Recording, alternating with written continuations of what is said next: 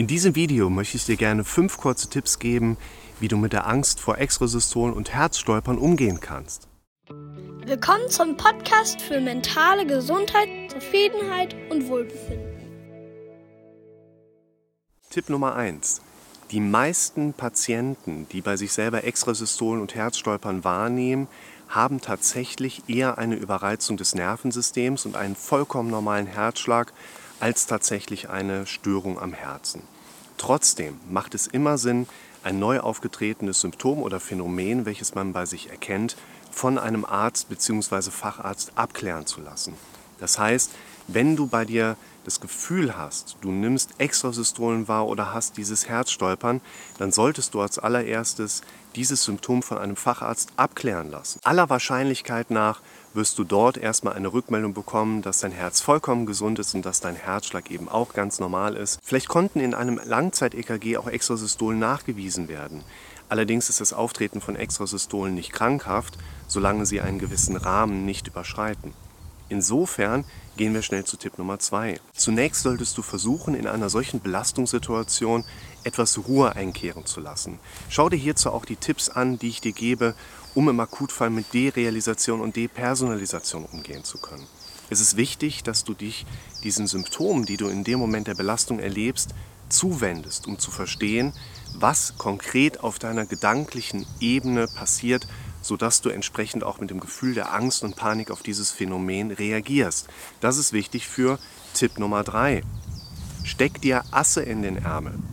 Du brauchst in der Situation, wenn dieses Phänomen das nächste Mal auftritt, etwas, wo du nicht erst großartig drüber nachdenken musst, um deinen Fokus zu verschieben. Merke dir, die Energie folgt immer deinem Fokus.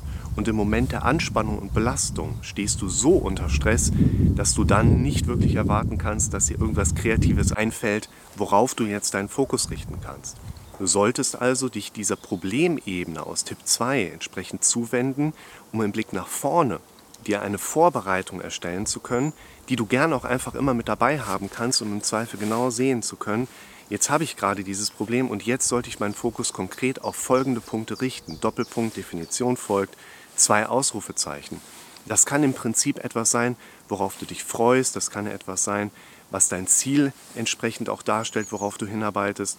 Das kann aber auch einfach ein lockerer, konkreter Umgang mit dieser Symptomatik sein, im Sinne beispielsweise einer Affirmation. Mein Herz ist gesund, ich habe lediglich eine Überreizung des Nervensystems und alles hier schlägt ganz normal, wie es soll und ich kann mich jetzt entspannt wieder dem zuwenden, was in meinem Alltag gerade das Wesentliche darstellt. Tipp Nummer 4, achte auf deine Ernährungs- und Bewegungsgewohnheiten. Bestimmte Lebensmittel werden dein Problem verstärken. Hierzu gehören insbesondere koffeinhaltige Getränke oder eben auch Nikotin. Ebenso ungesundes Essen und zu wenig Wasser trinken werden dein Problem mit Sicherheit verschlechtern. Entsprechend auch zu wenig Bewegung, weil in unserem heutigen stressigen Alltag entsprechende Stresshormone, die anfallen, durch Körperbewegung abgebaut werden. Wenn wir in unserem Alltag zu wenig in Bewegung kommen, aber gleichzeitig auch zu wenig entspannen, haben wir zu hohe Mengen an Stresshormonen in unserem Blutkreislauf und die werden auch diese Introspektionsfähigkeit unterstützen, die wir grundsätzlich brauchen, um das Problem überhaupt wahrzunehmen. Und das bringt uns zum abschließenden Tipp Nummer 5. Häufig steckt hinter einem solchen Phänomen etwas ganz anderes als befürchtet. Häufig ist es eben nicht eine wirkliche Herzerkrankung, die uns Sorgen bereiten müsste. Trotzdem passieren in unserem Leben ziemlich viele Dinge, wo unser Gehirn uns mehr oder weniger sagt, bitte mach nicht mehr so weiter wie bisher. Dein Gehirn gibt dir auch keinen genauen Plan, aber dein Gehirn sagt erstmal so, wie wir es bis jetzt gemacht haben, gehen wir nicht wirklich freundlich mit uns selber um. Schau dir hierzu auch das Video zum Thema Schwindel an, wo ich im Detail erkläre, auf welche Dinge du in Zukunft im Alltag achten solltest.